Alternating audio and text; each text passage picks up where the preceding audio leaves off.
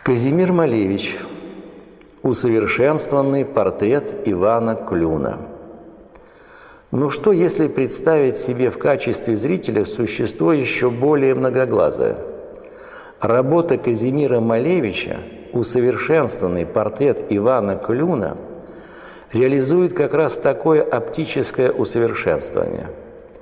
Перед нами кубо-футуристическая картина – это значит, что футуристические темы соединяются здесь с кубистической изобразительностью. Разберемся.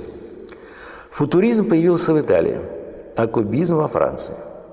Но футуристы работали в первую очередь с сюжетами картин, пробовали передать динамику, образы техногенного будущего.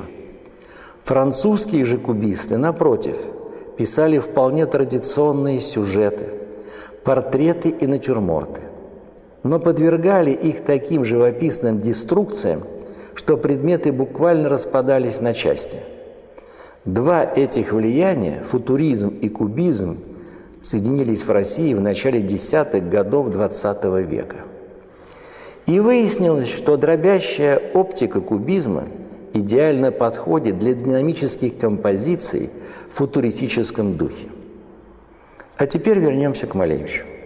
Название картины «Усовершенствованный портрет Ивана Клюна» в некотором смысле иронично, потому что портретных функций картина не выполняет вовсе.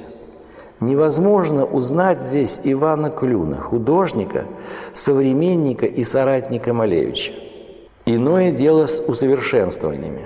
Важнейшая аллегорическая деталь в картине – разрезанный глаз – Поэт Алексей Крученых замечал, живописцы, будетляне любят пользоваться частями тел, разрезами. Главное усовершенствование здесь – это и есть разрез, вокруг которого происходят сдвиги и дробления в поле видимости.